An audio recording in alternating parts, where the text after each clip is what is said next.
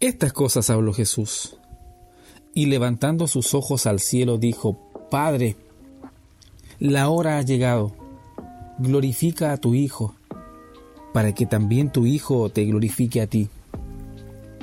Como le has dado potestad sobre toda carne, para que dé vida eterna a todos los que le diste, y esta es la vida eterna, que te conozcan a ti, el único Dios verdadero, y a Jesucristo, a quien has enviado.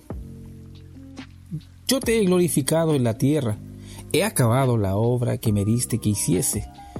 Ahora pues, Padre, glorifícame tú al lado tuyo, con aquella gloria que tuve contigo antes de que el mundo fuese.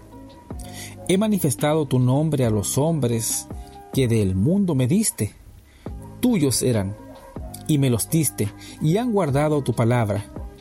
Ahora han conocido que todas las cosas que me has dado proceden de ti, porque las palabras que me diste les he dado, y ellos las recibieron, y han conocido verdaderamente que salí de ti, y han creído que tú me enviaste. Yo ruego por ellos, no ruego por el mundo, sino por los que me diste, porque tuyos son, y todo lo mío es tuyo y lo tuyo mío. Y he sido glorificado en ellos. Y ya no estoy en el mundo, mas estos están en el mundo, y yo voy a ti. Padre Santo, a los que me has dado, guárdalos en tu nombre para que sean uno, así como nosotros. Cuando estaba con ellos en el mundo, yo los guardaba en tu nombre, y a los que me diste, yo los guardé, y ninguno de ellos se perdió, sino el hijo de perdición, para que la escritura se cumpliese. Pero ahora voy a ti, y hablo esto en el mundo para que tengan mi gozo cumplido en sí mismos. Yo les he dado tu palabra, y el mundo los aborreció, porque no son del mundo, como tampoco yo soy del mundo. No ruego que los quites del mundo, sino que los guardes del mal no son del mundo, como tampoco yo soy del mundo. Santifícalos en tu verdad. Tu palabra es verdad. Como tú me enviaste al mundo, así yo los he enviado al mundo.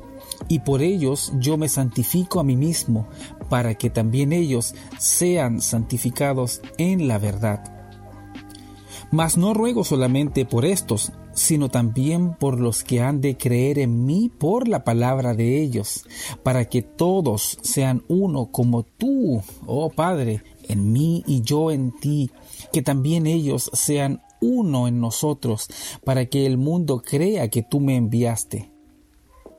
La gloria que me diste, yo les he dado, para que sean uno, así como nosotros somos uno. Yo en ellos y tú en mí para que sean perfectos en unidad, para que el mundo conozca que tú me enviaste y que los has amado a ellos como también a mí me has amado. Padre, aquellos que me has dado, quiero que donde estoy, también ellos estén conmigo, para que vean mi gloria que me has dado, porque me has amado desde antes de la fundación del mundo. Padre justo, el mundo no te ha conocido, pero yo te he conocido, y estos han conocido que tú me enviaste, y les he dado a conocer tu nombre, y lo daré a conocer aún, para que el amor con el que me has amado esté en ellos y yo en ellos. Hola queridos amigos y hermanos de CFR Acabo de leer un texto igual largo, Juan capítulo 17, cuando eh, en el huerto de Getsemaní, horas antes de su arresto, Cristo oró por sus discípulos. Santificadlos en la verdad. Tu palabra es verdad, dice, ¿cierto? Juan 17, 17. Eh, poco antes de ser interrogado por Pilato, el Señor respondió que había venido al mundo para dar testimonio de la verdad. Y mira, esto provocó eh, la pregunta filosófica de Pilato que la gente hasta el día de hoy todavía se sigue haciendo. ¿Qué es la verdad? Lo puedes encontrar También ahí en eh, lo que te comento en Juan eh, capítulo 18 versos 37 y 38, cuando se formula esa pregunta. El significado de la palabra corresponde a lo que es, no a lo que sentimos o desearíamos que fuera verdad. Podemos evitar la verdad o diluirla o cubrirla, camuflarla, lo que sea, porque puede resultar incómodo exponer la debilidad o sacar a la luz incluso algún pecado a través de la verdad.